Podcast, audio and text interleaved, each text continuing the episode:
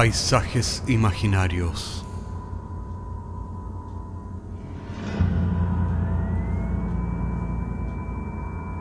Una producción Cortés Rojas.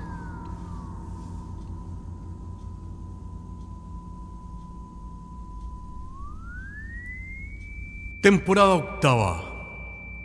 Episodio noveno. Bienvenidos al circo.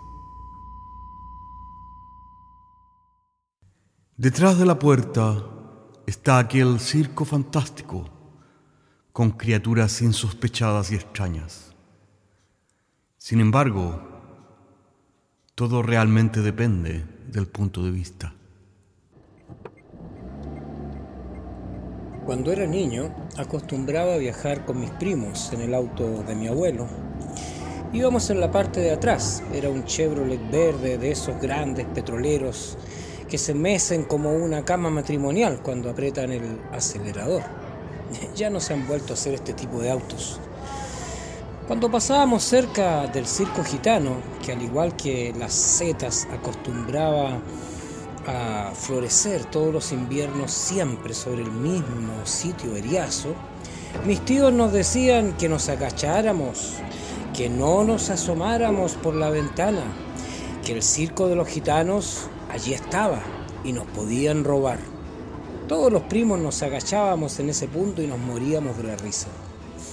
Debo decir que en ese tiempo los circos eran muy diferentes a los circos actuales.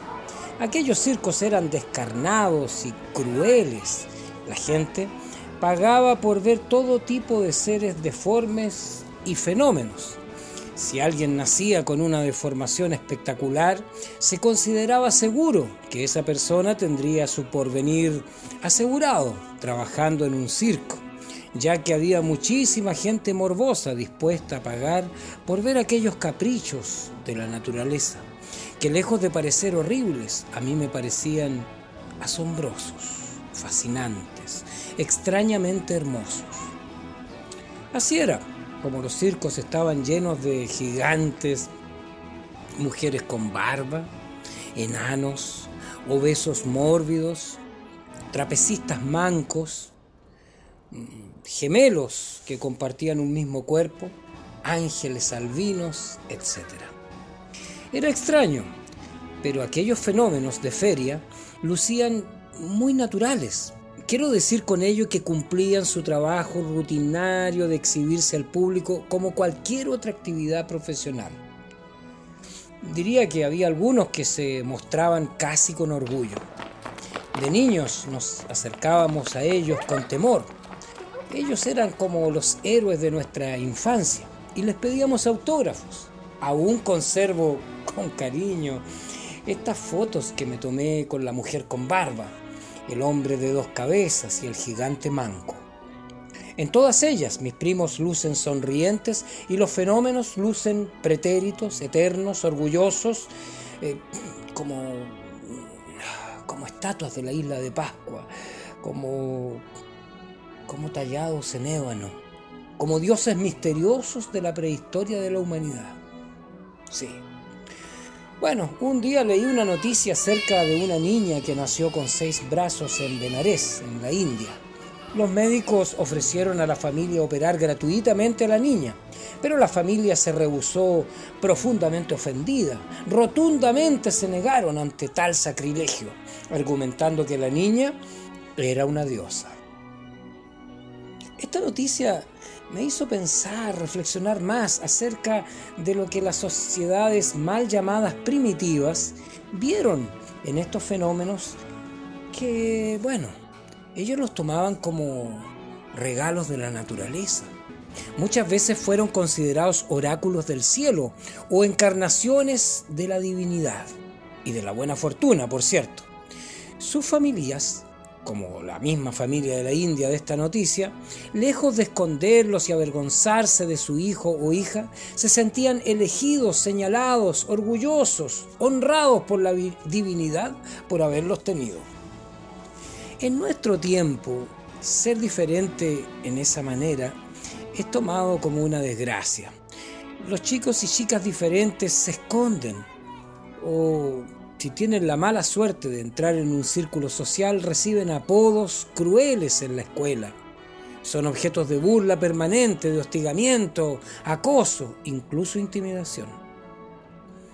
La última vez que fui al circo, yo ya era un muchacho. Descubrí que el gigante no era tan alto como parecía y sospeché que la mujer con barba se pintaba la barba en la cara. Sin embargo, esto no me desencantó en absoluto. Comprendí que cuando uno es niño, uno ve las cosas más grandes e intensas de lo que son. La viva imaginación infantil funciona como un vidrio de aumento que todo lo magnifica. Al finalizar los espectáculos, decidí pedir permiso para conversar con cada uno de los héroes de mi infancia. Descubrí con cariño que la mujer con barba había sido una chica que nunca le gustaron las muñecas y que jugaba al fútbol, le gustaba el colo colo y que tenía una fuerza excepcional en los brazos. En el colegio le decían la marimacho. Un día ella se aburrió de ser objeto de risas y apodos y así fue como abandonó la escuela e incluso su familia para entrar en el circo. Algunas se hacen monjas, me dijo. Yo me hice famosa, terminó riendo. Me despedí de ella con un apretado abrazo que casi me deja sin aliento. En la siguiente carpa pasé a visitar al ángel. Recuerdo que cuando era niño yo creía que de verdad era un ángel, que había perdido su dirección o que había caído sospechosamente del cielo y que había sido atrapado por los gitanos del circo. Esto explicaba por qué al final de cada una de sus funciones se atrevía a dar unos pasos de flamenco y parecía, no sé, un ave del paraíso, un ave blanca, emperifollada. Hasta el día de hoy recuerdo eh, haber dibujado una y otra vez ese espectáculo en mis cuadernos de primaria. El ángel resultó ser una mujer, una mujer albina. Estaba ya ciega y sus pestañas eran tan largas, gruesas y blancas como la lana. Seguía siendo tan hermosa para mí sus alas eran de papel maché, por supuesto, pero eso era solo un detalle que no hacía otra cosa que aumentar su encanto, su inocencia, su ternura. Le dije que ella era muy bella para mí. Ella sonrió tímidamente. Me dijo que en su niñez no había nada que odiara más que llamar la atención. Pero estaba frita, ya que todos en el pueblo la apodaban la oveja a causa de su pelo blanco, sus vellones de pelo blanco y lanudo. Un buen día ella se cansó. Se cansó de los apodos, de las risas, los lentes oscuros, se cansó de esconderse de los ojos de los curiosos impertinentes. Y lo que más le dolió es que se cansó de esconderse del mismísimo sol. Fue por eso que cuando su madre la llevó al circo nocturno, ella vio en ese momento la epifanía, la oportunidad de ser aceptada y brillar como el ángel que siempre había sido. Siempre se había sentido excomulgada de la raza humana por sus características. Y al despedirse, bueno, ella me regaló un pequeño calendario con un angelito al reverso, para que lo pusiera en mi billetera y no me olvidara de ella. En la tercera carpa estaba el hombre de dos cabezas, que solo tenía una. La segunda cabeza parecía ser la capucha de su jugón que colgaba como una máscara desinflada. Pero por alguna razón que ignoro, recuerdo que todos, mis primos incluidos, veíamos claramente dos cabezas. Pero al fin y al cabo, y a estas alturas del partido, el hecho se había vuelto francamente irrelevante. Porque el hombre de dos cabezas resultó ser un chico que siempre recibió apodos en la escuela. Era el tipo de niño que no salía a recreo porque prefería quedarse en la sala de clases, leyendo algún libro. Era más fácil ser amigo de los libros que de las personas tan impredecibles y a veces maledicentes. Claro, era tildado de raro, de nerd, de cuatro ojos a causa de sus anteojos y finalmente le llamaron Juan Dos Cabezas. ¿Qué les parece? Porque su cabeza era enorme, claro. Tal vez tenía macrocefalia, hidrocefalia, no lo sé. Por supuesto, obviamente era diferente a los demás. El resto de la historia ustedes lo pueden imaginar. Un día, Juan entró al circo como espectador y terminó en el mismo como espectáculo. La cuarta carpa era la más grande y por supuesto la más grande de todas. Y estaba habitada por el gigante, que era un hombre de verdad muy alto, eso es cierto, pero en ningún caso era un gigante. Claro que cuando niño yo lo veía enorme, colosal, tanto que me daba miedo. Ahora simplemente me encontraba sentado frente a un hombre sencillamente muy alto. El amable gigante acostumbraba a sentarse sobre una tabla de planchar. Había muchas botellas de alcohol en su camerino. Me temo que nuestro querido amigo era un poco afecto a la bebida, por lo que pasaba la mayor parte del tiempo discutiendo con amigos imaginarios. También me fijé que había muchos matamoscas sobre la mesa, con los cuales mataba moscas imaginarias, que supongo que representaban a sus enemigos imaginarios. Viéndome a mí mismo tan cerca de él, comencé a preguntarme si acaso yo sería un enano frente a un hombre normal. Y esto me hizo reflexionar una vez más acerca de lo relativo que puede ser la normalidad. Después de visitar al gigante, entré a la carpa de los enanos. Eran como 14. Era toda una familia. Todas las mesas, sillas y camas eran pequeñitas. Vivían en un mundo hecho a su escala humana. Un mundo en el cual me sentí un poco como un gigante. Y a cada paso temía pisar o pasar a llevar algún detalle primoroso e importante de este hogar. Así es que no estaba tranquilo, estaba todo sentadote y tieso temía hacer algo imprudente, ya saben. Sin embargo, la pequeña familia era tan amistosa que me hicieron sentir como en mi casa, relajado y cómodo, lo cual les agradecí de todo corazón. Luego de un rato me olvidé completamente del tamaño de mis amigos. Después de tomarnos un mate, nos, encontrábamos hablando de cualquier cosa, eh, francamente abiertamente. Es como cuando ves una película en una pantalla más chica de la que estás acostumbrado, ¿sabes?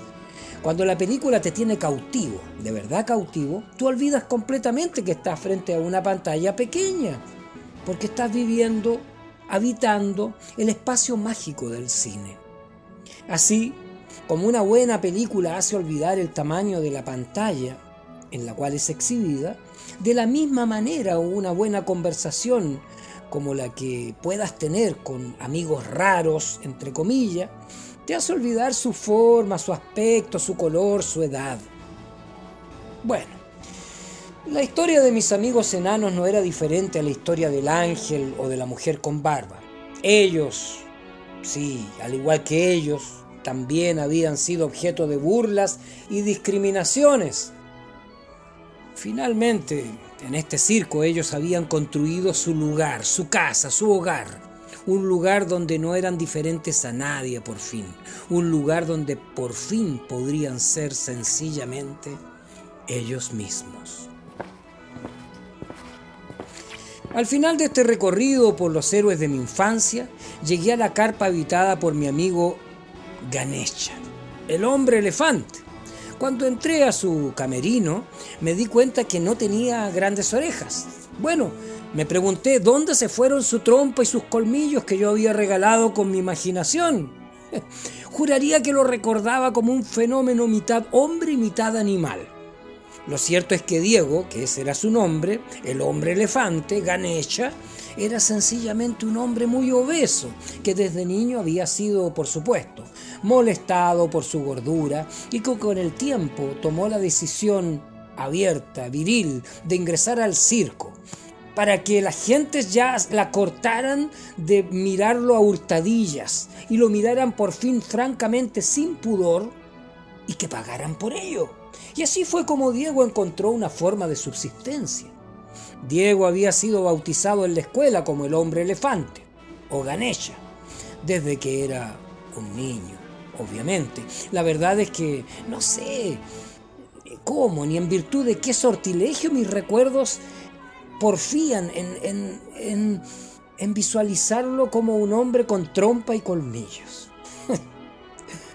bueno, Diego vivía con su compañera Mónica, quien era trapecista y baterista del circo. Se dice que ella tenía estos ataques de epilepsia. Y se dice que durante sus ataques de epilepsia, el público jamás olvidaba sus interpretaciones en la batería, que eran magistrales. Bueno, el hombre elefante era para ellos, me refiero para Diego y para Mónica, solo un disfraz con el cual se ganaban la vida. Terminada la función, Mónica era Mónica y Diego era sencillamente Diego. Mientras regresaba en auto a mi casa vi desaparecer el circo por el espejo retrovisor sin, sin antes sentir alguna profunda nostalgia. Me di cuenta lo que los nombres y apodos pueden hacer en todos nosotros y en las personas. Pues ni el ángel era el ángel sino una mujer albina, ni el hombre elefante era un elefante, por nombrar algunos, sino solo un niño gordo que un día creció más que el común de los mortales todos nunca fueron lo que habíamos visto, sino lo que el nombre, las luces, la presentación y la parafernalia de los magos del circo habían creado en nuestras mentes. Me pregunto, ¿cuántas veces la humanidad ha caído en el mismo sortilegio?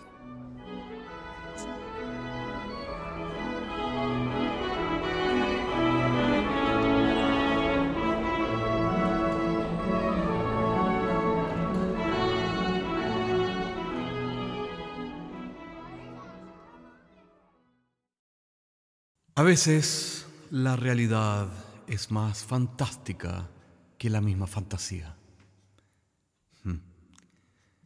Hasta la próxima semana.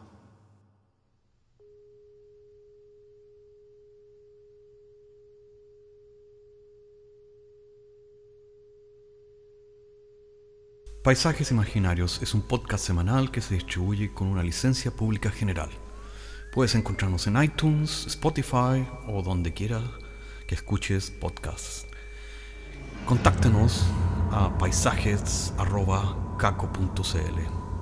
Hasta la próxima semana.